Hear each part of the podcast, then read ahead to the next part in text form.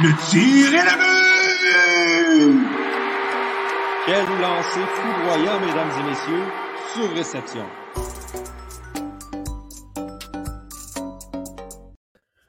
On a ouvert avec un problème technique. On a failli se tromper de podcast. On, on a failli vous parler des Mighty Ducks aujourd'hui parce qu'on s'en allait sur le film, euh, sur le podcast reprise vidéo. Mais vous êtes bien à sur-réception, mesdames et messieurs. Bonjour à tous et à toutes. Euh, bienvenue à ce 17e épisode déjà du podcast 100% hockey du Club École. Je suis Johan Carrière et comme toujours, très heureux de vous retrouver pour jaser des actualités euh, de toutes sortes dans ce qui a trait à la Ligue nationale de hockey. Et on a un épisode, ma foi, euh, très chargé aujourd'hui. Beaucoup de points à aborder qui touchent plusieurs équipes à travers la Ligue nationale. Ça risque d'être particulièrement intéressant. Donc, sans plus attendre, veuillez, s'il vous plaît, euh, accueillir avec euh, bonne main d'applaudissements mes chers collègues Jérémy Labry, Antonin Martinovitch et Victor Desilets. Salut les gars, qui applaudissent tous, c'est donc beau. Et, euh, et, on salue également tous ceux et celles qui euh, se joignent à nous en direct à la maison via Facebook, Twitter ou YouTube. Euh, peu importe d'où vous nous écoutez, on vous remercie d'être avec nous aujourd'hui. Et le chat est ouvert pour euh, vos opinions, questions, commentaires. On veut vous entendre, on veut interagir avec vous. Euh, ça va être, c'est ce qui fait l'émission dans le fond, c'est l'interaction qu'on a avec vous. Euh, sans plus attendre, embarquons dans le sujet, euh, le sujet du jour qui va faire le plus jaser euh, au Québec. Le Canadien de Montréal est de retour en action après une semaine de repos bien mérité. et c'est contre les Maple Leafs de Toronto. Un affrontement qui n'est plus un affrontement au sommet de la division Nord. Les Maple Leafs qui sont toujours premiers, mais le Canadien de Montréal qui a chuté au quatrième rang. j'avais, j'avais prédit euh, que Montréal serait en dehors du portrait des séries la semaine dernière euh, lorsqu'on se reparlerait aujourd'hui. Mais Calgary a, permettez-moi l'expression anglophone, a choqué euh, tout au long de la semaine. Et ça fait que Montréal est encore dans la course avec deux matchs en main sur les Jets de Winnipeg qui n'ont qu'un point en avance sur eux. Jérémy, une semaine de repos, euh, est-ce que c'est bon ou c'est pas bon quand tu affrontes ce qui est peut-être la meilleure équipe de la Ligue nationale en ce moment? Je pense que c'est parfait, en fait. Parce qu'on sait que le Canadien, on le voyait dans le dernier match avant la, semaine de repos, commençait à traîner les pieds un peu euh, contre les Oilers, notamment, qui ont, fait, été dominés tout le long du match. Donc, je pense que c'est intéressant, surtout quand ça arrive une semaine après une victoire tellement importante du Canadien contre les Leafs. J'ai tellement aimé voir cette équipe-là remonter d'un seul but quand même, mais remonter en, troisième période. Les leaders se sont levés. Euh, malgré que Tatar n'était pas là, vous vous rendez-vous compte, les gars, qu'on a quand même battu. excusez, les Canadiens ont, battu euh, les Maple Leafs sans Thomas Tatar, qui est quand même un, morceau important de l'équipe. On a mis Toffoli et de l'avoir changé de ligne, peu importe sur la ligne qu'il joue, je pense que Toffoli arrive à produire est allé marquer le gros but égalisateur. Et t'as l'autre leader, Gallagher, qui est venu euh, clouer le cercueil des Maple Leafs en, fin de rencontre. Donc j'ai aimé ça de voir ces, leaders-là se lever, euh, la hang de l'équipe. Mais bizarrement, les, boys, ce que je veux voir ce soir, euh, c'est pas nécessairement ces joueurs-là encore être un pas en avant du reste de l'équipe ce que je veux voir ce soir, c'est Victor Mété. je, pensais jamais plus ne dire ça, mais Victor Mété, sérieusement, a été euh, un élément tellement important de, la, de, la, victoire du Canadien. sais, on parlait dernier épisode que le Canadien, dans le meilleur des mondes, ça prenait un défenseur mobile capable d'amener la rondelle un autre avec euh, notamment les, euh, les Petrie et les Romanov. Et Mété a, vraiment été ce, ce défenseur-là contre les Leafs. Ça m'a vraiment surpris de le voir jouer comme ça. Avec Romanov, le mété qu'on a vu, le mété des beaux jours, là, qui, est super important en fait dans cette équipe-là. Parce que euh, on sait que l'attaque des Leafs est rapide. Mété est rapide et capable de les suivre.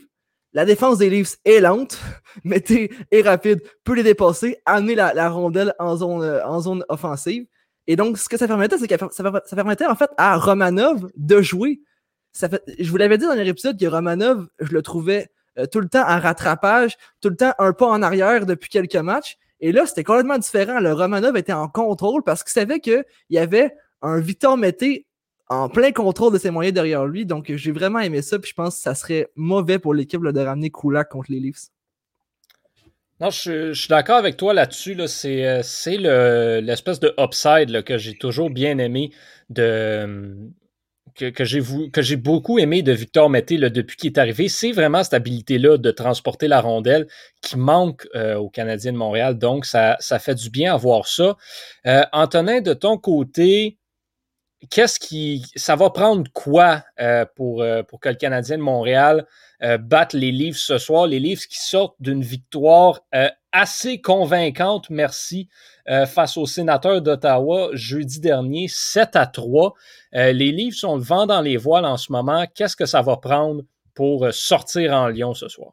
Ben, je pense qu'il va falloir rester avec le plan de match qui, s'est voulu gagner lors des dernières années. C'est beaucoup de vitesse en zone centrale. Là où on a du succès, c'est quand nos défenseurs sont capables de relancer l'attaque et qu'on est capable de prendre la vitesse en zone centrale, on est capable de s'établir la raison où on a eu de la misère dans la dernière partie, c'est que les équipes ont commencé à mettre beaucoup, beaucoup de pression sur les défenseurs de Montréal, ce qui a fait en sorte qu'on n'a pas été capable de relancer nos attaquants et on a été souvent pris euh, à contre-pied dans notre zone, pas capable de sortir et nous bloquer, était constamment sur nous. Donc, ça va prendre beaucoup, beaucoup de vitesse de la part de nos défenseurs. Jeff Petrie, qui connaît une, coupe une séquence de match un petit peu plus difficile. Euh, Weber Chiarot, euh, ça va prendre un peu plus de vitesse parce que là, je les trouve là en ce moment, puis ça paraît, là. Ils sont sur beaucoup de buts adverses. Donc, euh, je pense qu'il va falloir rester avec notre plan de match. Il va falloir s'attendre à ce que les Leafs soient constamment sur nous. Il va falloir trouver une, manière d'être plus vite qu'eux parce que c'est ça notre force, vraiment. Euh, la force du Canadien, vraiment, c'est la vitesse.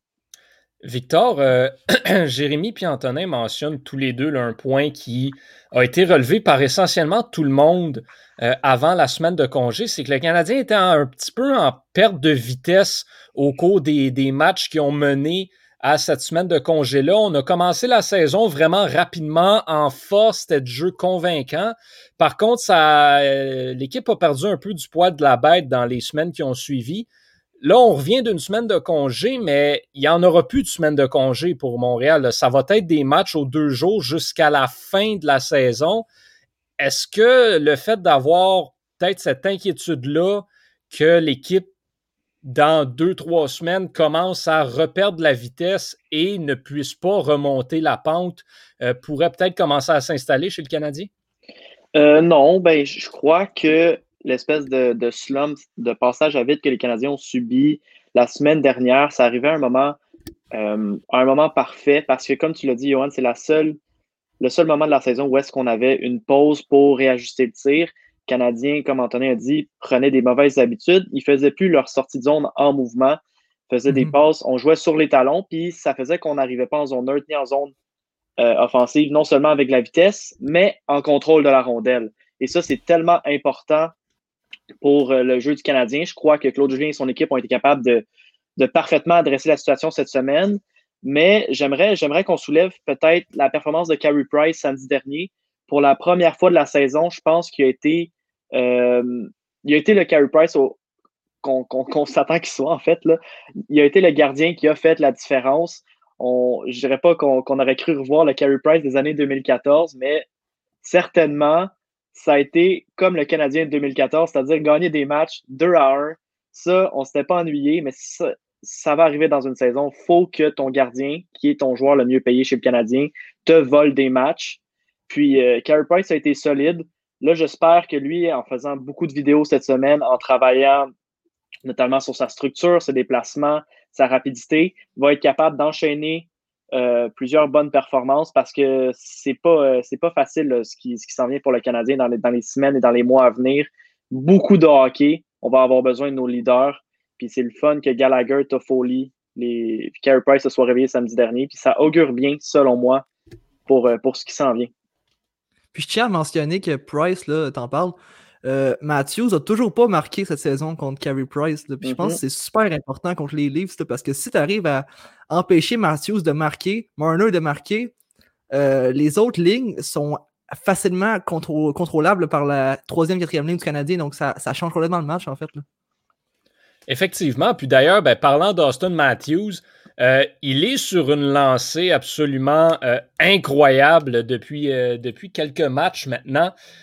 présentement, 16 buts en 17 matchs. Là, on est en droit de se poser la question.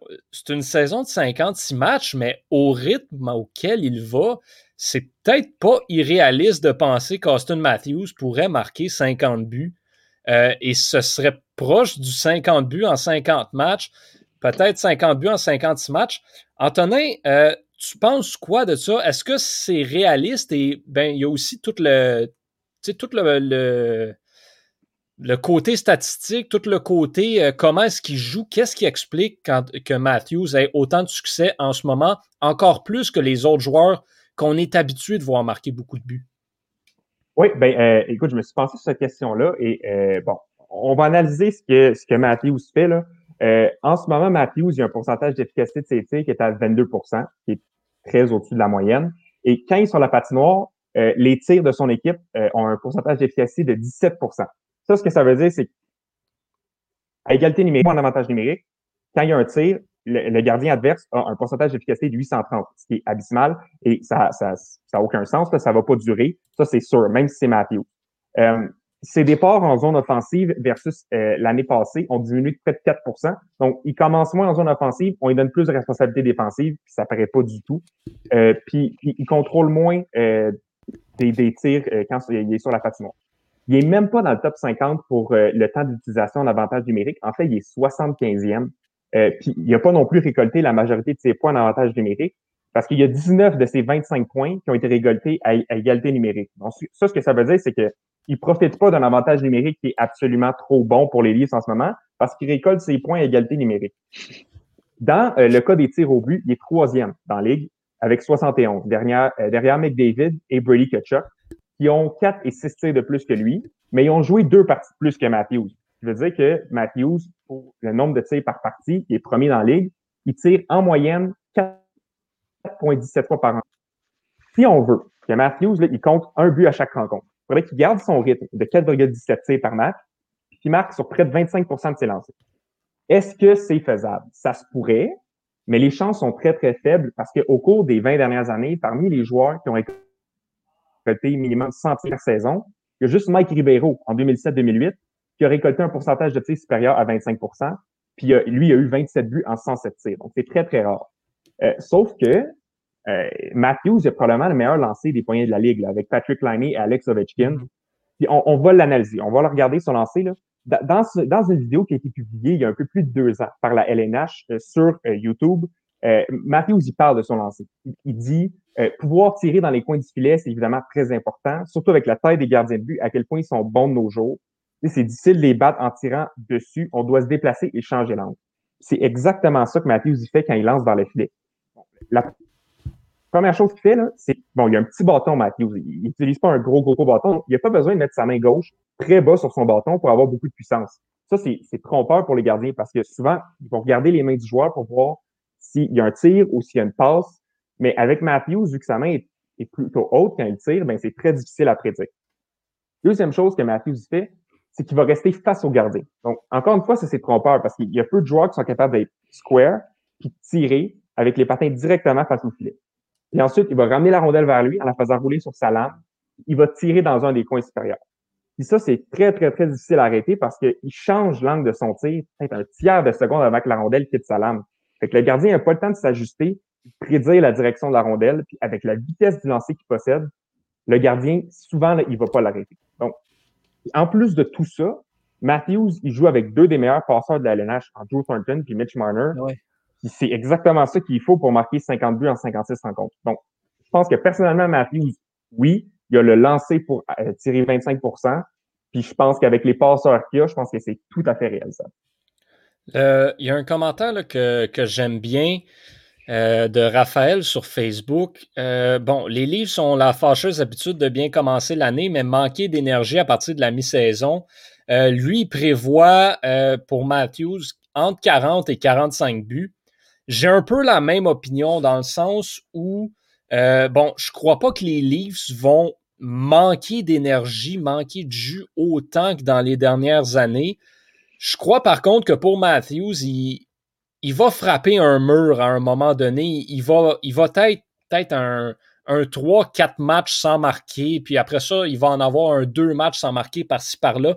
Même s'il y a des parties de 2-3 buts, même à ça, je pense que il, fonctionne à un rythme en ce moment qui, euh, considérant le, calendrier écourté, plus de matchs euh, en, pas beaucoup de jours, ça va être plus demandant. Donc, à long terme, c'est ça. Il, ça se peut qu'il manque de jus puis qu'il manque peut-être un, petit peu de quelque chose. Dans une saison régulière, je pense qu'il aurait marqué 50 buts. Ça, c'est. Il n'y a aucun doute là-dessus. Mais le rythme qu'il a en ce moment, je pense pas qu'il va être en mesure de le garder pour aller marquer, bon, définitivement pas 56 buts en 56 matchs, mais même 50 buts. Je pense que entre 40 et 45 buts, comme Raphaël dit, c'est absolument réaliste. Moi, c'est la prédiction que je ferais là-dessus. Écoutez, s'il si, peut faire 50 buts en 50 matchs, je pense que même si un joueur de Toronto, on n'a pas le choix de l'encourager. Je veux dire, ça risque d'être peut-être la, la, seule fois de notre vivant qu'on témoigne de ça. Par contre, là, on l'a vu hier soir, Edmonton ont seulement gagné 2 à 0 contre euh, les Flames. Euh, Jets ont gagné 2 à 0 aussi contre les Canucks. Le, le, fait que ce sont des bulles, des divisions fermées, chaque équipe a besoin, fait beaucoup plus ses devoirs. Même les Canadiens ont gagné 2 à 1, ça, ça, ça s'en vient probablement plus vite qu'on le pense. Des matchs serrés, des matchs à bas pointage. Puis Matthews n'aura pas le luxe d'affronter Mike Riley euh, aux deux soirs. J'aime beaucoup Mike Riley, mais c'est pas. Il s'est fait servir toute une tasse de café par Mitch Marner euh, dernier, jeudi soir. Donc, ça va être difficile pour Matthews de non seulement tirer 4, 4 lancés par match, d'avoir un taux d'efficacité de 25 dans des matchs qui risquent d'être beaucoup plus serrés, du hockey de séries éliminatoires, du hockey hermétique, des défensives peu poreuses. Ça va être très difficile. Moi, je vois, je crois que même 40 buts pour Matthews, c'est euh, un plafond, là, tant qu'à moi. Ben, Mais tu l'as dit aussi, L'aspect qui amène la possibilité qu'il fasse, comme tu, comme tu l'as dit, c'est les défensives euh, dans la division Nord là, sont, assez moyennes. Je veux dire, rapport le Canadien, puis à la limite, j'aurais peut-être dit les Flames peuvent l'arrêter, ils ont une bonne défense, mais ils n'arrivent pas à le faire. Tu regardes chaque match, Matthews réussit à, marquer sans problème contre les Flames. Donc, sinon, tu as les Oilers, les Canucks, les, Sénateurs et les Jets là, qui ont des défensives complètement décimées. Puis, tu sais, seulement les Jets, en fait, ont un bon gardien en arrière qui réussit à faire la job. Donc, Contrairement à une saison normale où Matthews aurait affronté des Vasilevski, des Rask à tout bout de champ, des Price, euh, il y a peut-être cette possibilité-là qui arrive à cause du fait que la division Nord est peut-être la moins bonne de la Ligue. Ben, défensivement, c'est exactement ce que Louis-Philippe mentionne, qui dit que les défensives des équipes canadiennes sont parmi les moins bonnes euh, de la Ligue. Puis il y a aussi le côté de l'avantage numérique. Sauf qu'Antonin, toi, tu mentionnais qu'en fait, Matthews, il, c'est pas l'attaquant qui joue le plus sur l'avantage numérique. puis vient avec aussi le fait que je crois que les Maple Leafs ne, sont pas si souvent que ça en avantage numérique. Non, depuis le début de la saison, n'ont pas eu tant d'opportunités que ça. Euh, donc, ça, joue probablement dans, l'équation aussi. C'est sûr que Matthews, sur un avantage numérique, c'est dangereux, mais là où je rejoins Victor, c'est les équipes peuvent s'adapter à, euh, à Austin Matthews, à l'avantage numérique des Maple Leafs même si ton défenseur, c'est pas Victor Edman, tu peux t'arranger pour bien te positionner, bien s'arranger pour euh, défendre Austin Matthews. les Canadiens de Montréal, euh, on dit qu'ils ont une bonne défense. Oui, mais Ben Sherrod puis Brett Kulak, c'est, je veux dire, sur papier, c'est pas des superstars mais ça fait le travail contre Austin Matthews. Mhm. Donc, même si c'est Mike Riley du côté des, des sénateurs d'Ottawa, ou qu'on a euh, Ethan Bear et Tyson Barry chez les Oilers, euh, puis que c'est Nathan Beaulieu qui se ramasse à défendre contre Austin Matthews à Winnipeg, il y a moyen de faire quelque chose quand tu l'affrontes, tu l'affrontes, tu l'affrontes. À un moment donné, tous les joueurs ont, ont des patterns, tous les joueurs veulent, veulent pas Austin Matthews, c'est difficile de prédire quand il va tirer, mais à jouer neuf fois contre lui durant la saison, tu finis par comprendre quand est-ce que tu sais qu'il va lancer. Je pense que la capacité d'adaptation et d'anticiper l'attaque des Maple Leafs de, la part des défensifs des autres équipes va aller en s'améliorant pour le reste de la saison. Ça pourrait se compliquer pour lui. Sauf que le, problème, le problème arrive, comme Antonin l'a dit, c'est que Matthews, peu importe d'où il va tirer sur le, en son offensive, le shot est tellement rapide c'est difficile de, le voir arriver pour le gardien. Et en plus, euh, impossible de savoir où il va tirer. Donc, même si on réussit à bien se positionner, puis je constate pas que le Canadien défend si bien Matthews. je pense que Price fait bien une belle job contre Matthews cette année, ça ce qui l'aide beaucoup. Je sais pas si le Canadien serait si bon que ça sans lui derrière. Là. Ben, c'est sûr, mais il faut. Le principe, c'est pas, pas de. C'est pas de bloquer ses tirs ou de l'arrêter, c'est de l'empêcher de tirer. C'est clair. C'est clair. Antonin disait Austin Matthews, il est face au filet quand il tire. Fait que si tu, si tu l'empêches d'être face au filet, ben déjà, tu y coupes des chances. Mais tu sais, ça, c'est comme Ovechkin. depuis 15 ans, on dit, on sait de où il tire, on sait qu'est-ce qu'il fait. Ça l'empêche pas d'être un des meilleurs buteurs de tous les temps. Puis t'as beau savoir il est où, t'as beau savoir exactement ce qu'il va faire. Il y a tout le temps, non seulement un facteur d'imprévisibilité, mais il y a aussi la qualité du tir qui rentre en jeu. Fait que t'as beau savoir il est où Ovechkin, tu l'oublies pendant 1.5 secondes, puis la rondelle est dans le fond de ton filet. Donc, oui, c'est sûr que Matthews, a un moment donné, les équipes vont s'ajuster, mais en même temps, ça fait cinq ans que les équipes s'ajustent à la vitesse de Connor McDavid, puis on n'a toujours pas trouvé comment l'arrêter. Puis, tu sais, les Capitals ou les Leafs, t'as beau mettre un joueur collé sur Matthews, tu vas quand même te faire marquer. Il faut que les joueurs checkent les autres ah joueurs. Ça reste une petite bonne équipe. Là.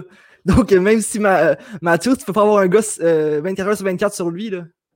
Non, ben, c'est exactement ça. Il est là le problème. Puis, on, peu importe qui, il n'y a personne qui va empêcher Austin Matthews de marquer.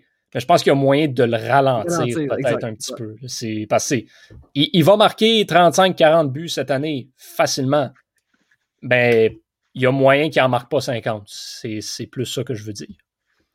Si, euh, on délaisse un peu, ah, on a une dernière question euh, de Pierre-Luc. Euh, quel joueur fera la différence dans l'affrontement de Toronto et Montréal ce soir? Un joueur de chaque côté. C'est une bonne question. J'ai le goût de dire Nick Suzuki pour Montréal, qui, en revenant de la semaine de congé, lui, il va vouloir aller en chercher des points. Il va vouloir travailler plus. Va vouloir sortir en Lyon euh, de cette semaine-là, surtout qu'on l'avait un petit peu critiqué euh, dans les matchs, dans les derniers matchs, surtout contre, contre Ottawa. Du côté de Toronto, qui est-ce qui pourrait faire la différence? Ben, il y a plusieurs options, plusieurs euh, choix intéressants. moi, personnellement, je vais y aller avec Mitch Marner, mais il y a tellement de choix, de possibilités aussi. C'est les, suspects usuels. Victor, toi, quel joueur est-ce que tu vois faire la différence? Euh, rapidement, pour les Canadiens, Jonathan Drouin. Je crois que son match a été très inspirant euh, samedi dernier. Il était impliqué physiquement, était très présent dans son effort défensif. Puis on commence à avoir un, Jonathan euh, Drouin qui est très, très, très le fun et responsable dans son jeu. Donc, c'est ce qu'il faut aux Canadiens. C'est ce qu'il faut pour gagner des matchs serrés sans, sans, lui enlever son talent qui est indéniable. Euh, dans cet ordre d'idée, je crois que Canadien va être l'assaillant ce soir et l'élément clé dans ce cas-là pour euh, Toronto, ça va être Frédéric Anderson, qui, euh, à travers sa carrière, a démontré que ce n'était pas le gardien le plus constant. ça va être à lui de faire une bonne performance ce soir, même s'il est relativement bon contre le Canadien. ça, va être à lui d'offrir une bonne performance ce soir parce que je pense que les Canadiens vont avoir le couteau entre les dents. Antonin, toi? du côté de Montréal, je vais avec l'homme à 10,5 millions de dollars, je vais avec Terry Price. Euh, c'est sûr que si on veut gagner, il va falloir que Price soit au, sommet de son, son art. Là. Euh, on ne gagnera pas contre des Matthews, des Marner, des Englander, des Tavares si Price en laisse, laisse un but faible. Euh, ça va être lui le joueur le plus important pour Montréal. Je pense que du côté de Toronto, ça va être Willie Nylander. Euh, Nylander avait compté deux buts dans le match d'ouverture contre Montréal. Euh, Nylander, il y a beaucoup de critiques des, des, des médias torontois euh, à son égard parce qu'il produit pas, mais c'est parce que Nylander a 14 points en à peu près 19 rencontres, 18 rencontres. Euh, il produit, mais on s'attend euh, de lui à ce qu'il soit une superstar alors que c'en est pas une. C'est un excellent joueur, mais ce ne sera pas une superstar. Là. La comparaison entre William Nylander à Toronto et Jonathan Drouin à Montréal est tellement facile à faire dans cette situation-là. Très, très, très facile. Euh, je pense que Nylander, c'est un peu un meilleur joueur que Jonathan Drouin mais je comprends exactement de où tu vas en venir. Je pense que Nylander va être à surveiller. Euh, Nylander, 75 points dans ses 90 derniers matchs, ce qui est quand même une récolte assez impressionnante. Les critiques, surtout que Nylander, il est quoi, 6,7 millions, 6,9. Il n'est pas payé de euh, plus que 7 millions. Donc, à son salaire, sa production est j'irais même euh, au-delà des normes. Il produit Ah, oui. un effréné pour un joueur qui est payé dans le hockey d'aujourd'hui comme un joueur de deuxième trio ou euh, un top six. là. Effectivement. Euh, Jérémy, toi, pour euh, conclure sur l'avant-match Canadien-Leafs, qui fera la différence ce soir? Ah, ben, chez le Canadien, je pense que c'est Thomas Tatar. euh, parce que, tu sais, on, a un- on a un joueur là, qui, a, qui a été laissé de côté souvent euh, dans la série contre les Golden Knights. Et on a vu comment il a répondu lorsqu'il est revenu avec, euh, dans la LNH avec le Canadien. Donc, je pense que c'est un, joueur qui aime pas ça perdre, il aime pas ça qu'on le laisse de côté. Il va arriver, euh, Tatar, dans, dans le match avec les couteaux, le, couteau entre les dents, carrément, j'en suis certain. Du côté de, des Leafs, rapidement, encore une fois, Mitch Marner, comme tu l'as dit, pour les raisons les mêmes que les tiennes. En fait, le Canadien, je crois, a pour l'instant le numéro de, de Matthews, mais Marner est souvent laissé un peu seul, puis il arrive à, à travailler comme un. Est assez à l'aise contre la défense du Canadien, donc je pense que ça devrait être euh, assez correct pour lui. là. Ailleurs dans la LNH maintenant, euh, si on regarde la, division atlantique, ce qui est normalement la division atlantique, euh, Tampa Bay, ça va bien, la Floride, ça va bien, Montréal, ça va bien, Toronto, ça va bien, Boston, ça va bien, Détroit et Ottawa, ça va pas bien, et en quelque part là-dedans, il y a Buffalo. Les Sabres de Buffalo qui euh, connaissent une saison vraiment très décevante. Encore une fois, c'est c'est devenu la norme un petit peu dans les dernières années. Et euh, ben, ce que ça fait, c'est que comme toute bonne équipe qui euh, est en difficulté, ben, il y a des rumeurs qui se mettent à circuler sur est-ce que le meilleur joueur de cette équipe-là pourrait changer d'adresse. Victor, dans les derniers jours, on a entendu, vu, lu des rumeurs concernant Jack Eichel. Selon toi, à quel point est-ce que c'est fondé et c'est quoi les chances que, que Jack Eichel quitte vraiment les sabres? Ben, écoutez, il y, a, il y a eu des rumeurs qui ont refait surface. Il n'y a pas eu de nom ni d'équipe qui ont été euh, mentionnées. Par contre, on stipule que du côté de Buffalo, on commencerait à, au lieu de dès que le nom de Jack Eichel est prononcé, raccrocher. Euh, on commence à écouter un peu plus du côté du directeur général. Je pense que c'est la chose à faire parce que j'ai l'impression que Buffalo, c'est quasiment irrécupérable, cette franchise-là, dans le sens c'est une culture de perdant qui est installée. Puis, c'est bien beau changer d'entraîneur, mais parfois, c'est vraiment un, un électrochoc que ça prend. Je veux dire, ils ont amené Taylor Hall, qui est un ancien gagnant du trophée Hart, qui n'a pas récolté plus que. Là, je ne me rappelle plus s'il a compté hier, mais si, peu importe s'il a compté hier, ça, ça, montrait son total à deux buts seulement. Lui qui, qui avait fait une saison de 94 points avec les un, Devils. Un but, un but, 8 passes un en but. 13 matchs. C'est extrêmement décevant. Là. On se rappelle, les gars, quand il a signé, on était un peu déçus, mais on comprenait sa décision de, de, de rejoindre les, les sabres, d'être avec Jack Eichel pour pouvoir, disons, avancer son lot de points, gonfler sa fiche personnelle, puis après se, se, magasiner un gros contrat. C'est tout le contraire qui se passe en ce moment. Il y a Ristolainen qui est plus l'ombre de lui-même. Il, il a de la misère à monter les escaliers. Ben là, c'est parce qu'il a la COVID. Je ne vais pas entrer dans, les termes de santé, mais rien ne va plus. Ils sont quasiment maudits. Moi, je crois que si ce n'est pas un changement euh, carrément dans, les bureaux de, de revamper, de rebâtir de A à zéro, on n'aura pas le choix d'échanger Jack Eichel. Puis en tant que joueur, est-ce que Jack Eichel, malgré qu'il est bien payé, a envie de rester là, puis de gaspiller les belles années de sa carrière? Puis il y en a, il y en a des il y en a plusieurs devant lui, là, mais est-ce qu'il a envie de perdre son temps? Je crois pas. Euh, là, si on stipule un peu des, des, des, des, équipes comme Boston, ça serait un match quasiment naturel. Bergeron, il est toujours aussi bon. Par contre, il, il vieillit, il rajeunit pas. Puis, ils ont besoin d'un bon deuxième centre. Krejci aussi, je crois qu'il va être agent libre à la fin de cette saison. Euh, je vois un match quasiment naturel entre Boston et, Jack Eichel, sans compter que Eichel a joué pour Boston University dans ses années dans la NCAA. Euh, là, je crois que j'ai vu rapidement une question passer de Guillaume qui demandait comment changer la, la culture de perdant. Ben, pour répondre à, En fait. C'était une blague, je pense, plus que d'autres choses. là, parce que la, la suite de son commentaire, c'est aller chercher le plus grand perdant de l'histoire. Ah, non, ça c'est vrai. Ben, ça c'est totalement vrai.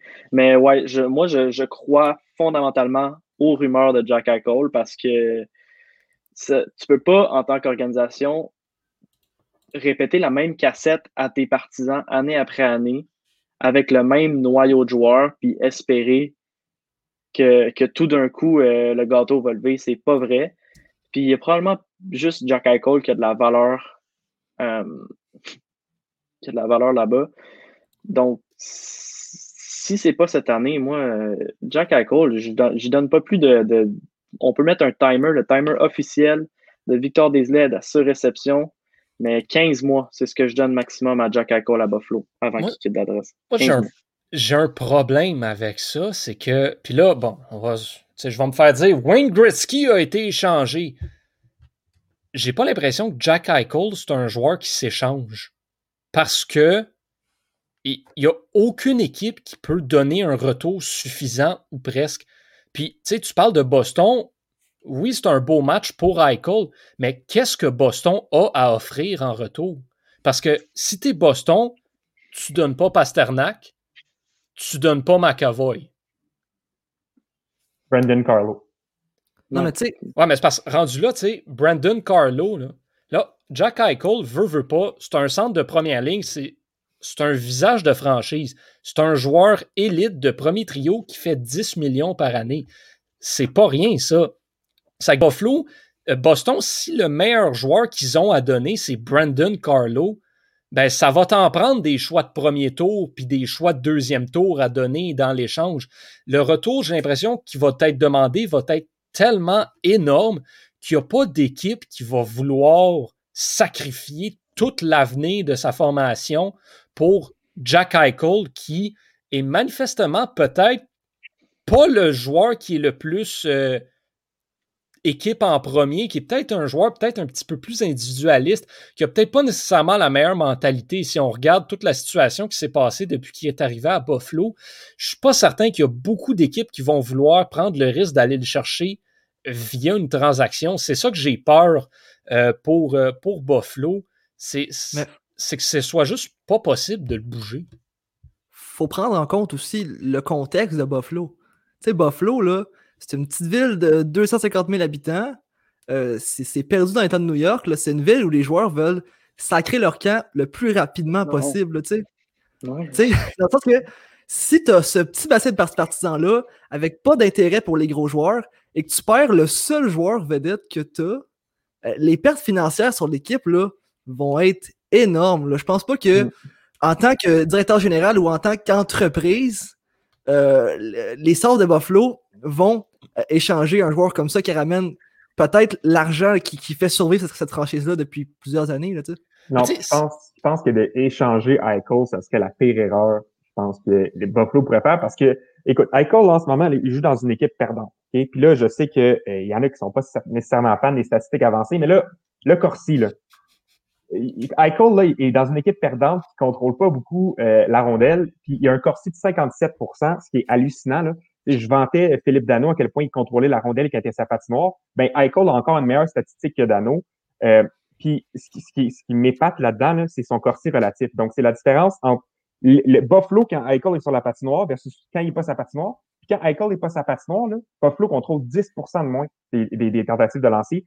Qui, j'ai jamais vu un- une statistique comme ça. Là. Eichel, c'est le, seul point lumineux des sabres en ce moment. Puis c'est plate à dire, mais Eichel n'est pas chanceux depuis le début de la saison.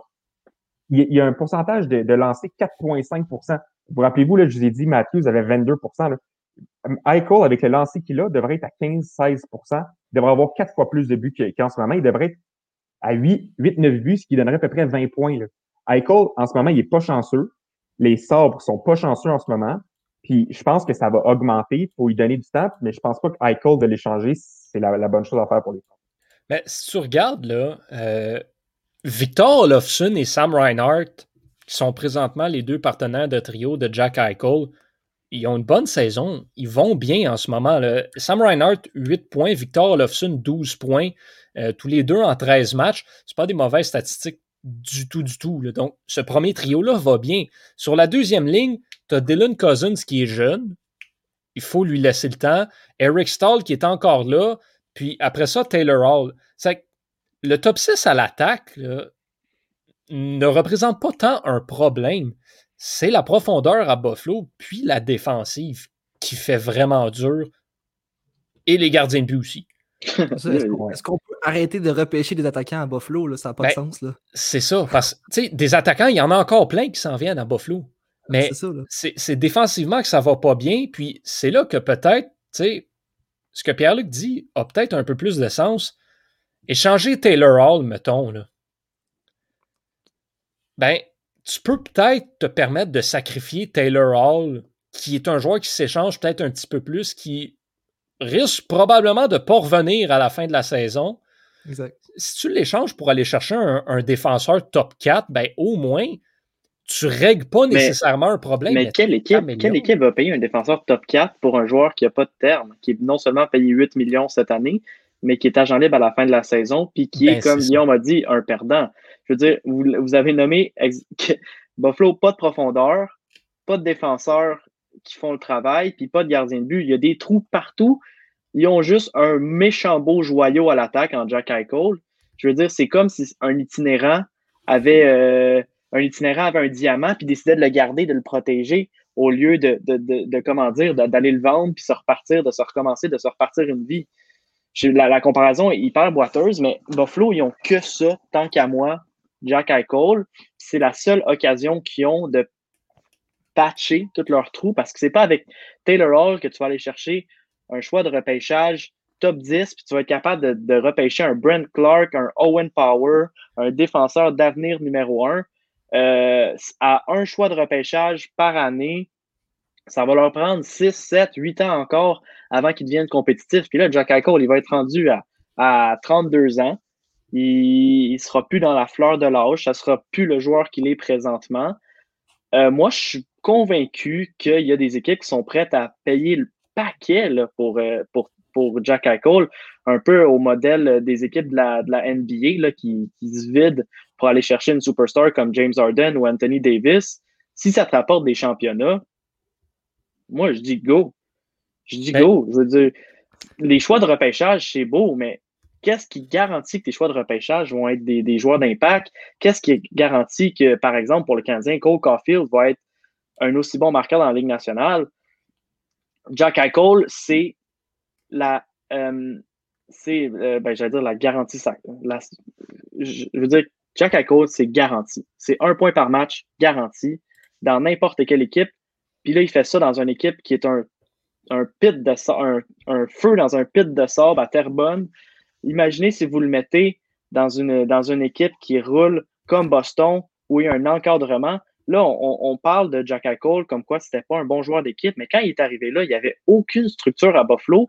Puis c'est vrai, il, il, agissait comme le coach, puis quasiment comme le directeur général, mais c'est parce que c'était juste des gens pas compétents qui avaient là. Il est arrivé en tant que jeune, jeune gars de 18-19 ans dans une organisation pas structure avec une culture de perdant, puis ça persiste. Buffalo, pour le meilleur, devrait l'échanger, tant qu'à moi, pour rebâtir et essayer de rebâtir de quelque chose de plus complet qu'une équipe de un joueur. Puis Jack Eichel, moi, si j'étais le joueur, puis j'irais voir mon agent, puis je dirais trade me right fucking now, comme dans le film, parce que ça, en est assez. Je veux dire, il y a, y a, des limites à perdre, franchement. Quand tu es un athlète de haut niveau comme Jack Eichel, je peux pas croire qu'il tolère ça. C'est un gars qui était dans la, dans la, il est dans la même discussion qu'Austin Matthews puis Connor McDavid. Encore une fois, si on a le débat 2015-2016, ces trois joueurs-là qui sortiraient premier, deuxième, troisième, beaucoup de personnes vont dire Jack Eichel devant Austin Matthews ou, euh, ou vice-versa. C'est un joueur incommensurable. Il faut, mettre, faut payer le prix pour les autres équipes de la Ligue nationale. Puis, en tout cas, moi, je suis, ça, ça me désole ça me désole de voir qu'il pourrit là-bas. Mais c'est sûr, mais encore là, parce que ce que tu dis, mettons, c'est, fait, dans le fond, les choix repêchage, vu que c'est pas garanti, tu échanges Jack Eichel, puis ce que tu veux, c'est des jeunes espoirs ou des joueurs établis. Mm-hmm. Tu vas en chercher combien? tu, tu, tu vas chercher quoi avec ça? mettons Jack Eichel, est-ce que tu peux avoir, par exemple, là, un espoir de premier plan en défense, un attaquant top 6 établi, puis un gardien backup? Facilement. Facilement. Avec, Qui va donner ça? Les d'équipes. Tellement d'équipes, Johan.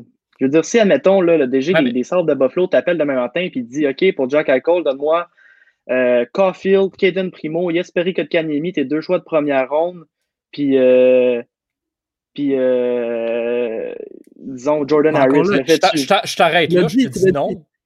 Caulfield, Primo, Kotkaniemi. C'est exactement ce que je te dis. Tu es en train d'échanger ton futur au complet pour un gars. Ça a beau être Connor McDavid, tu, tu peux juste pas faire ça. Jack Eichel, c'est ton futur aussi. Là. Oui, mais c'est un joueur de ton futur. Tu sais, OK, il prend la place de Kotkaniemi, pareil. Je te rappelle que Jack Eichel commande un salaire de 10 millions de dollars, puis tu viens d'échanger aucun joueur de ton alignement actuel. OK, ben là, on rentre dans les termes, les termes monétaires. Là, non, mais il faut prendre ça en considération aussi dans l'échange. Tu sais, sur papier, je comprends l'idée, mais. Tu l'as dit tantôt que les, jeunes ont, ont rien prouvé en tant que tel, à part peut-être Kotkaniemi. Pour, ça veut dire pour Hall, c'est la même chose sur cet échange-là. Je veux dire, Caulfield, Primo, on ne sait pas encore les joueurs qui vont devenir. Puis mm-hmm. les, les, Buffalo ne peuvent pas se permettre d'échanger un Jack Eichel contre des joueurs en devenir. Ils ne sont pas en position pour ça. Là. Ben, au contraire. De, toute façon, le, problème, là, et je pense que le DG, s'il a réglé un problème, c'est pas Eichel qui doit regarder, c'est les gars qui sont payés trop cher et qui ne produisent pas. C'est Jeff Skinner, puis c'est euh, Carl Oposo. Il paye 15 millions pour deux gars qui ont, ils n'ont même pas fait 5 points depuis le début de la saison. C'est quand de trouver une équipe qui va prendre ce salaire-là, qui est de départir euh, de choix repêchage, fais-les. Puis ensuite, là, tu reportes un rebuild parce que tu ne gagneras pas avec Oposo et Skinner qui font 15 millions. Ça, c'est sûr à 100 Non, tant, que tu as ces deux gars-là dans ta formation, qui est au pire, est-ce que tu rachètes les contrats? Mais ça, ça je suis d'accord avec toi là-dessus. Buffalo doit commencer par régler les problèmes qu'ils ont en ce moment dans leur alignement avant de peut-être essayer de régler les problèmes de l'avenir. Voilà. moi, je ne suis pas convaincu que Jeff Skinner, vous me dites que Jack Eichel n'est pas échangeable. Jeff Skinner n'est pas échangeable, ça. Euh, Jeff Skinner l'est encore moins. Non. Carlos, Carlos mais, non plus. Mais tu sais, ce que je te dis. Pour revenir à Taylor Hall. Exact. Taylor Hall. Non, mais Taylor Hall vaut rien parce que présentement, mais tu sais, tu le laisses pourrir encore plus, il va encore valoir encore moins. Taylor Hall ne restera pas à la fin de la saison. Si c'est le temps de l'échanger, c'est maintenant. Là, à la date limite des échanges, il ne sera pas possible de l'échanger. C'est là qu'il fallait l'échanger. Taylor Hall, mettons, là, si tu l'échanges à une équipe, il y, a une équipe aspirante à la Coupe Stanley en quelque part dans la ligue qui va peut-être te donner un choix de premier tour pour Taylor Hall. Le marché sur des joueurs, des joueurs de la trente de Taylor Hall est incommensurable et incompréhensible. Les équipes vont donner trop pour ce joueur-là, c'est pratiquement assuré. Ça, c'est sûr. Taylor, euh, Jack Eichel, pour finir là-dessus, je suis d'accord avec toi que pour les Sabres, ce serait ce serait une bonne idée de l'échanger. Ça serait un bon move. Je pense juste que c'est carrément impossible, puis ils vont jamais trouver une entente qui a du sens. Guillaume apporte un bon point ici. Très bon point, Guillaume. ouais, ben. T'es rendu là, hein? C'est ça. La, la, la Ligue nationale euh, s'en va à l'extérieur en fin de semaine. Je ne sais pas si vous avez vu les images, mais je crois que Lake Tao vient peut-être officiellement d'éliminer les matchs dans les stades de football parce que c'est simplement de toute beauté. Il y a deux matchs euh, cette fin de semaine qui, seront disputés euh, au, lac Tao, euh, qui, se trouve à la frontière entre le Nevada et la Californie. Donc, pas nécessairement un spot où on s'attend à avoir du hockey à l'extérieur. Mais euh, ce sont des. Euh, c'est un, un, site en montagne, c'est vraiment très beau. Les images sont à couper le souffle. Mais ce que je trouve qui est quand même le, plus drôle là-dedans, c'est qu'on on oublie, un, que les équipes qui s'affrontent sont des excellentes équipes. Ça va être deux matchs extrêmement importants, extrêmement relevés. Mais deuxièmement, ben, une de ces équipes-là seront les Nordiques de Québec, messieurs. L'Avalanche du Colorado qui va, euh, qui va affronter les Golden Knights de Vegas cet après-midi en portant le, leur chandail Reverse Retro.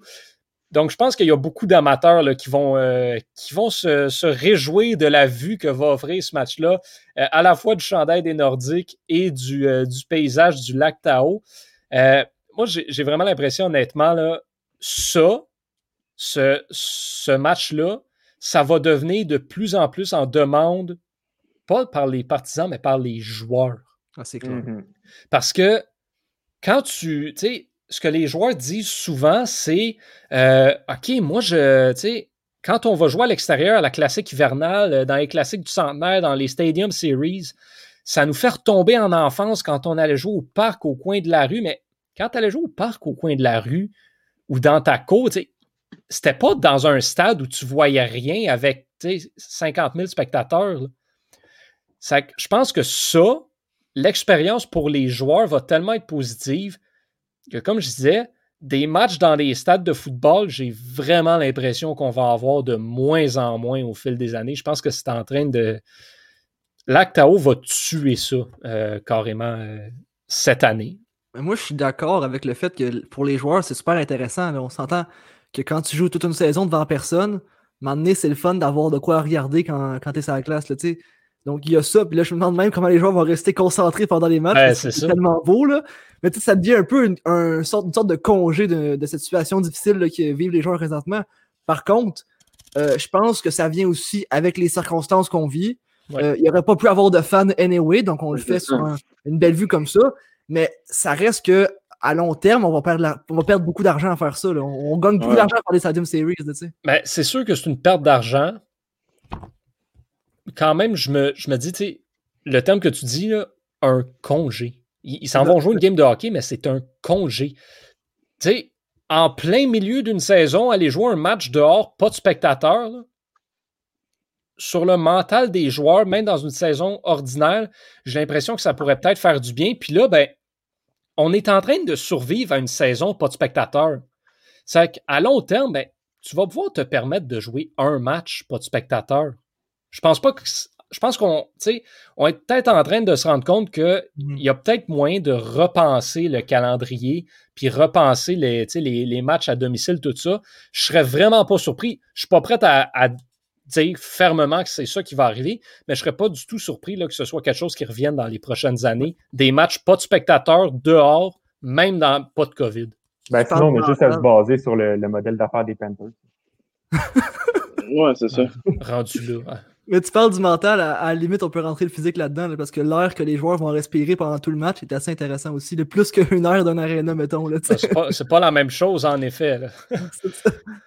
Euh, c'est euh, c'est- donc euh, ben on leur souhaite là, euh, d'apprécier. Et aux gens qui nous écoutent qui sont peut-être des gens de Québec ben écoute on va vous souhaiter de retrouver votre équipe un jour. En attendant ben vous avez quelque chose à regarder à la télé.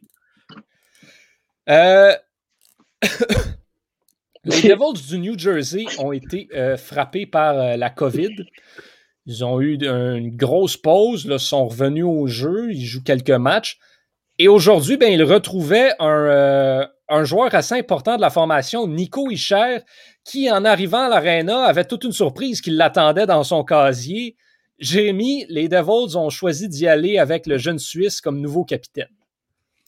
Ouais, je trouve ça intéressant. On en parlait un peu, euh, un peu tantôt, on s'en jasait, là, que les Devils acceptent leur virage jeunesse. Je pense que cette équipe-là, c'est une équipe qui a quand même une belle histoire. On, parle de, pense au Martin Brodeur et tout ça. Là.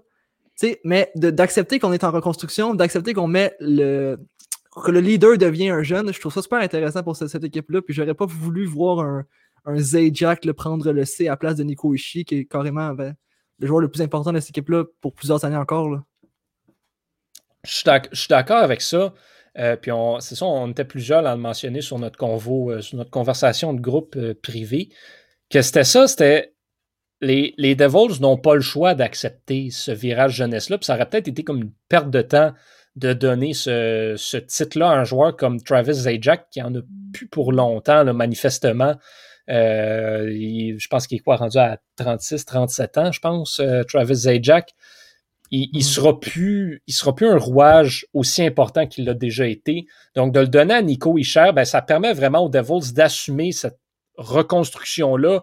Beaucoup de jeunes qui, euh, qui, prennent le flambeau à toutes les positions aussi. Nico Isher, Jack Hughes à l'attaque. Ty Smith est en train de démontrer des très belles choses. Et dans les buts, Mackenzie Blackwood, ben, pendant longtemps, on se posait des questions sur qui allait prendre le relais chez les gardiens de but au New Jersey, ben là, on a notre réponse là-bas, c'est Mackenzie Blackwood, euh, le gardien d'avenir de cette formation-là.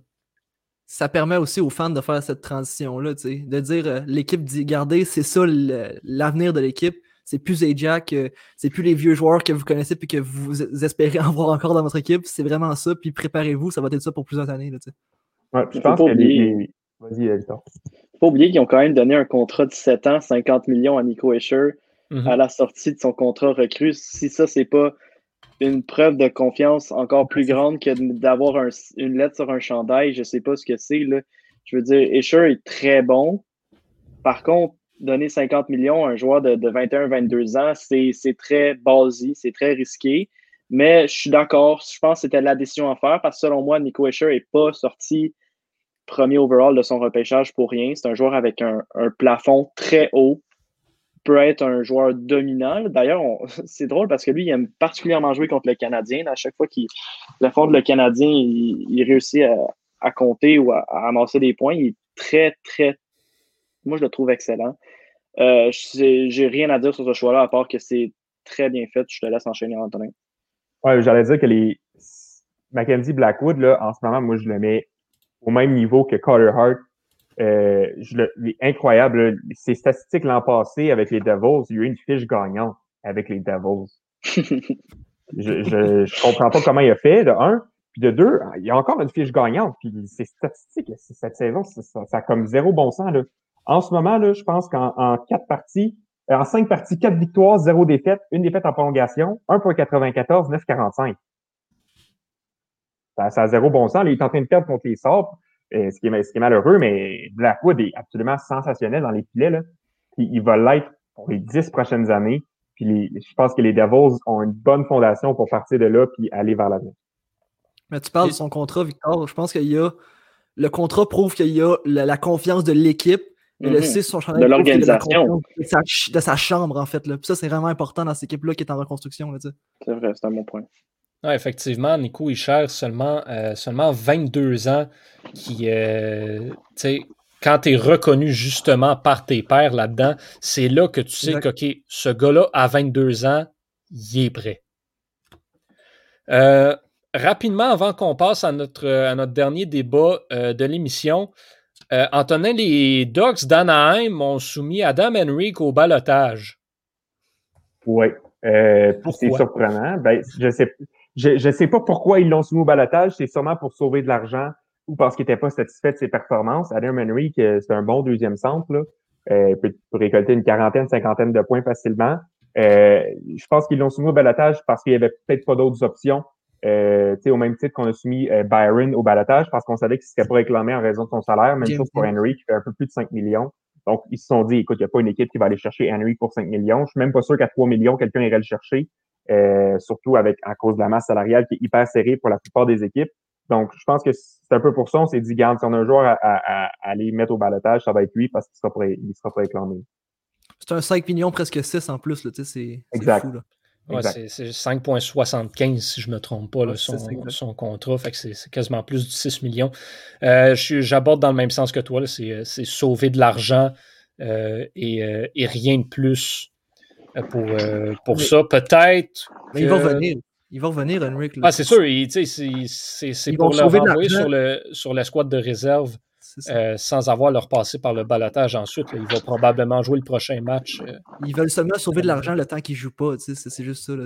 Exact. Ouais, une couple de milliers de dollars par jour. Ben, exact. c'est à peu près ça pour peut-être éventuellement embarquer Trevor Zegras dans, euh, dans l'équipe euh, régulière. On sait qu'il est en train de faire des très belles choses dans la Ligue américaine. Euh, je l'ai dit depuis longtemps que selon moi, ce gars-là était prêt pour la Ligue nationale, donc je voyais pas de. j'aurais pas d'intérêt à le, à le, laisser dans la Ligue américaine, mais s'il peut prendre encore plus confiance, ben, tant mieux pour lui. Puis quand ce sera le temps, ben, il, il rejoindra les rangs des Ducks. Bon, euh, on a un débat intéressant, puis ceux qui nous écoutent en direct, là, on veut avoir votre opinion là-dessus également. Euh, c'est un autre euh, débat un contre trois. Encore moi. Tu... Encore moi qui me fait bâcher par mes trois collègues. Victor, euh, toi, tu, es d'avis, tu es d'avis que Mitch Marner est en ce moment le meilleur joueur dans la Ligue nationale de hockey. Oui, 100%. Selon la forme actuelle des joueurs, euh, selon l'état des choses, de ce que je vois, je trouve que Mitch Marner est non seulement le meilleur joueur, ben en fait, il est non seulement le joueur le plus dangereux, mais le meilleur joueur présentement dans toute la Ligue nationale. Et c'est pas pour rien, on en parlait en début d'émission, Costin Matthews est aussi efficace, aussi dominant. C'est qu'il a, selon moi, je pense qu'on parle trop de Matthews, pas assez de Marner. Marner connaît la saison de sa vie. Euh, je sais pas si vous avez remarqué.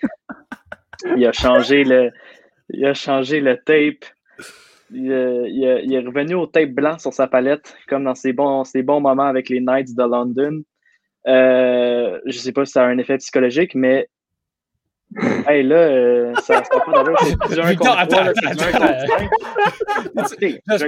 J'espère que tu ne passes pas ton analyse sur son tape de palette. Non, non, non. De ce que je vois, Mitch Marner est totalement électrisant et il n'y a pas une défensive présentement dans la Ligue nationale qui a été capable de neutraliser Mitch Marner. Et ça, c'est un fait. Euh, toutes, les, toutes les équipes de la division canadienne sont faites piler dessus par Mitch Marner et euh, Austin Matthews.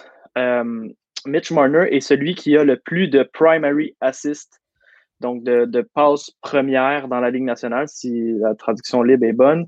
C'est-à-dire que il est vraiment celui qui fait la passe décisive, comme euh, on peut emprunter le terme au soccer, il ne ramasse pas des points secondaires. Une deuxième passe comme un défenseur qui fait la sortie de zone, finalement se récolte avec un point. Euh, Mitch Marner est celui qui fait shiner Austin Matthews et celui qui fait shiner aussi Joe Thornton. Euh, Antonin l'a dit, il, est à un point par match présentement. C'est pas n'importe quel joueur de, la quarantaine qui pourrait rouler un rythme aussi efficace. Là, j'enlève rien aux, Maple Leafs de Toronto, mais si ça va aussi bien dans cette équipe-là présentement, c'est pas à cause de John Tavares, c'est pas à cause de Morgan Riley, c'est un peu à cause de Nylander, mais c'est surtout à cause de Matthews, mais encore plus à cause de Marner. C'est le joueur le plus électrisant, le plus dangereux. Et chaque fois qu'il est sur la glace, là, j'ai pas le corsi pour, euh, j'ai pas les statistiques avancées comme Antonin pour appuyer mon, mon argumentation mais il y a de quoi qui se passe. Puis euh, en tant que partisan d'une équipe qui affronte les Maple Leafs, c'est sûr que quand on voit Marner prendre la rondelle, on doit avoir des frissons. Plus que Dreisaitl, tant qu'à moi, puis euh, à un niveau supérieur que McDavid dans les, dans les, les 15-18 matchs qu'on a vus cette saison en ce moment. Marner a un corps euh, négatif. 49,5% Quand il est sur la patinoire, l'équipe contrôle plus les tirs que, que, que, quand il est pas sur la patinoire. Il y a, bon, c'est sûr qu'il y a un corsi relatif qui est plus élevé, donc quand il est sur la patinoire, il y a un meilleur impact que s'il l'est pas, donc ça, je te le donne. Euh, mais il y a aussi le fait qu'il commence 55% de ses, ses, séquences en zone adverse, donc si tu commences plus de séquences en zone adverse, c'est un corsi négatif, c'est nécessairement pas une bonne chose, mais écoute, on s'en fout, là, il, y a, il est troisième meilleur marqueur de la Ligue, fait que ça, je te l'enlève pas, on s'en fout un peu du corsi si tu as 28 points. Fait que moi, c'est ce que dire. Mais je veux revenir. Ryan Strom, Ryan Strom qui avait un corsi désastreux l'année dernière, pourtant, il a fait, il a fait une saison à tout casser. Donc, il faut, faut en prendre et en laisser avec les statistiques avancées. Euh, moi, de ce que je vois, puis je pense que c'est beau des chiffres, c'est beau des données, mais de ce qu'on voit, il n'y a pratiquement rien à, à, enlever ou à plaindre du jeu de, de Mitch Marner depuis ce début de saison. Non, mais Marner, moi, je pense qu'il va régresser parce que quand il sa patinoire, là, il y a presque 19% d'efficacité euh, pour les tirs. Là. Ça veut dire que les gardiens arrêtent euh, un tir sur, euh, sur 5. Là. quatre tirs sur 5, ça, ça, ça va régresser. Là. Dans ces années dernières, il était à 10, 11, 12% Il n'y a rien qui explique qu'il fasse un saut de 8% à part que Matthews tire comme un dieu. il y a ça. Puis je pense pas que c'est sûr que ça va régresser, mais Marner, en ce moment, c'est un excellent, excellent joueur. Mais tu Ben, dis que, que, que Marner fait shiner Thornton. Ça, je suis pas d'accord. Je veux dire, Thornton est un autre fabricant de jeu. Je verrais pas un fabricant de jeu faire shiner un autre fabricant de jeu. Je pense que ce qui fait shiner les deux joueurs à, à- à la- sur les côtés, c'est Matthews au milieu. Tu sais, contrairement à euh, McDavid et, et Draisaitl, eux autres ne jouent pas ensemble. tu sais. C'est pour ça qu'on les place au top 2 de la ligue et réussissent à être aussi dominants sans jouer ensemble. Là, tu as un fabricant de jeu qui joue avec le meilleur tir de la ligue, pré- pré- présentement le meilleur marqueur de la ligue. C'est sûr que ça, a- ça a un impact. Je ne dis pas que Marner profite uniquement euh, de Matthews. Ça marche un peu dans les deux sens. Mais je pense pas que, que Marner fait shiner Matthews plus que Matthews le fait shiner lui. Là. Non, puis Ouais. Marner, je pense qu'il manque. Il Oups. manque certains. Euh, pour qu'il soit considéré le meilleur, tir sur- le meilleur joueur sur la, dans la ligue en ce moment, là, Marner n'a pas un tir élite. Marner, c'est un excellent fabricant de jeu, mais il n'a pas un tir élite, puis il n'a pas un gabarit qui lui permet de protéger la rondelle comme du monde. Ça veut dire que Marner, il est un petit peu unidimensionnel dans sa façon de jouer, dans le sens où il va utiliser sa vitesse, sa passe, sa vision du jeu élite. Puis c'est pas. Fait que si Marner n'est pas capable de, faire ça, Marner est capable de rien faire. Moi, quand je le compare à d'autres joueurs, par exemple à Drysdale, qui lui peut utiliser son gabarit, peut utiliser son tir, peut utiliser tout. Je suis pas prêt à mettre Marner avant Drysdale, même si Marner a une saison fulgurante. Je, suis facilement prêt à dire que Mitch Marner est un meilleur joueur de hockey qu'Austin Matthews. Ça, j'ai aucun problème avec ça, n'importe quel jour de l'année. Mais devant McDavid, tu sais, Victor, je suis d'accord avec ce que tu dis quand tu dis que Marner est toujours dangereux sur la glace. Mais McDavid l'est juste plus. Tu sais, Mitch Marner, oui, il est dangereux sur la glace, mais ça, ça paraît moins que Connor McDavid. Il, est moins électrisant, ça c'est sûr. C'est que McDavid a cette perception-là parce qu'il est vite dans tout ce qu'il fait que euh, il est toujours dangereux, mais je crois sincèrement que Connor McDavid fait plus peur et met les défenseurs adverses moins en confiance que Mitch Marner. Ça, juste, tu sais, le hockey, il y en a qui se passent dans la tête aussi. Je pense que Connor McDavid est beaucoup plus dans la tête des autres adversaires parce qu'il est capable de tout faire. Mitch Marner est beaucoup mieux entouré. Donc, mettons qu'il fait une erreur, ben, il y a Matthews puis Thornton pour le récupérer, pour le, ramasser, récupérer ses erreurs. Connor McDavid, il y a Ryan Nugent Hopkins, il y a Jesse Pugliarvi, c'est pas des deux de. Mais c'est pas Austin Matthews non plus. Mais tu sais, t'as dit RNH, là, je- Nugent Hopkins, je suis content de l'avoir dans mon pool parce qu'il produit bien, mais il produit pas à un rythme normal. Là. Tu sais, il produit à ce rythme-là parce qu'il joue avec. Tu sais, C'est ça la différence. Là. Mhm. Puis il joue avec Paul Harvey qui, qui, qui a pris le, euh, la prochaine marche dans son développement. Le, Paul Harvey est incroyable. Il, il a gagné en vitesse, il a gagné en maturité. Son tir est, est foudroyant. Je pense que c'est un trio qui est parfait en ce moment. Victor, est-ce qu'on t'a convaincu ou. Non. Non, vous m'avez pas convaincu. j'ai- bien hâte de voir le match des, des Canadiens ce soir. Puis euh, euh, je suis sûr qu'il va faire des flamèches, euh, Mitch Marner, ce soir, même si j'ai pas dit que ça va être l'élément clé pour les, les, les Maple Leafs, mais ça va toujours être un stress. Puis c'est pas bon pour notre pression à tout le monde ici. Quand Mitch Marner est en contrôle de la rondelle, puis entre en contrôle de la rondelle dans la zone adverse. Non, ça, c'est sûr que c'est un des joueurs les plus euh, talentueux. Puis il y a des atouts aussi. J'ai pas- soulevé, là, mais McDavid, on parle pas de son jeu en défense, qui est tout simplement atroce, tandis que Mitch Marner est assez responsable, qui est d'ailleurs utilisé sur euh, des avantages numériques pour euh, les Maple Leafs de Toronto. Je pense qu'il y a des. y a des- il y a- il y a- il y a- vous dites euh, Mitch Marner n'a pas le physique pour faire de la protection de rondelle. Je suis pas totalement d'accord. Tu n'as pas besoin d'être un joueur de 6 pieds 4 pour être bon en protection de rondelle. On l'a vu euh, avec des Crosby, avec des Gallagher. Mitch Marner, c'est très difficile d'y enlever la rondelle. Euh, donc, vous m'avez pas convaincu, les gars, mais c'est toujours un plaisir d'avoir des débats avec vous. Je te laisse enchaîner, Johan. Effectivement toujours un plaisir d'avoir des débats et toujours plaisir de discuter euh, hockey avec vous, messieurs. C'est euh, c'est tout le temps dont on dispose. euh, On fait une prédiction? On peut faire des prédictions pour ce soir, peut-être? prédiction pour le match Canadien-Toronto. s'est tous trompés. On s'est tous trompés samedi passé. Ouais, moi, je me, je Ah. me suis trompé dans mes trois prédictions euh, la semaine dernière. Donc, euh, ouais. Moi, j'avais dit, j'avais dit un score serré. J'ai j'ai dit qu'il perdait, mais j'ai dit un score serré quand même. Puis on a un pool de hockey, puis on est tous dans la cave. Là, on a l'air d'être des vrais chats de haut. Ça fait quoi il parle, mais bon. on va- Ben on va écoute, là, ça va bien. Ah ouais, les- les- J- Jérémy a Zibanejad, moi j'ai Lafrenière, ils ont tous les deux scoré. Check, check nous bien remonter. Euh, Jérémy qui l'emporte ce soir euh, rapidement? Euh, Canadien. C'est tout. En temps- Combien? Combien, combien? Oui, ah oui. Oui, toi. Euh, je sais pas. 4-2. 4-2. Antonin? Moi, je vais avec une victoire de 7 à 3 pour Montréal. Oh! Oh! ouais, hey! Optimiste. Victor? Euh, 2-0, Canadien. Oh! De Price Price. sera en forme. Euh, Je, je vais dire 3-2 en prolongation pour Toronto, malheureusement. Je Hmm. pense que c- tu sais, ça s'en va souvent en prolongation, puis le Canadien n'a juste pas ce qu'il faut pour affronter Toronto en, en surtemps, malheureusement. Donc, euh, euh, ce sont nos prédictions, et c'était le dixième épisode de Surréception. Je m'en viens vraiment un vrai poète.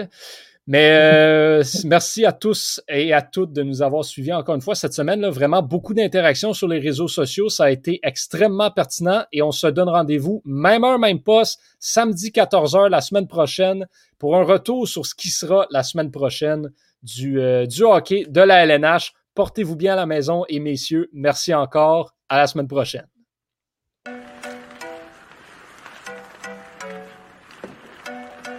Le tir est but! Quel lancer foudroyant, mesdames et messieurs, sur réception.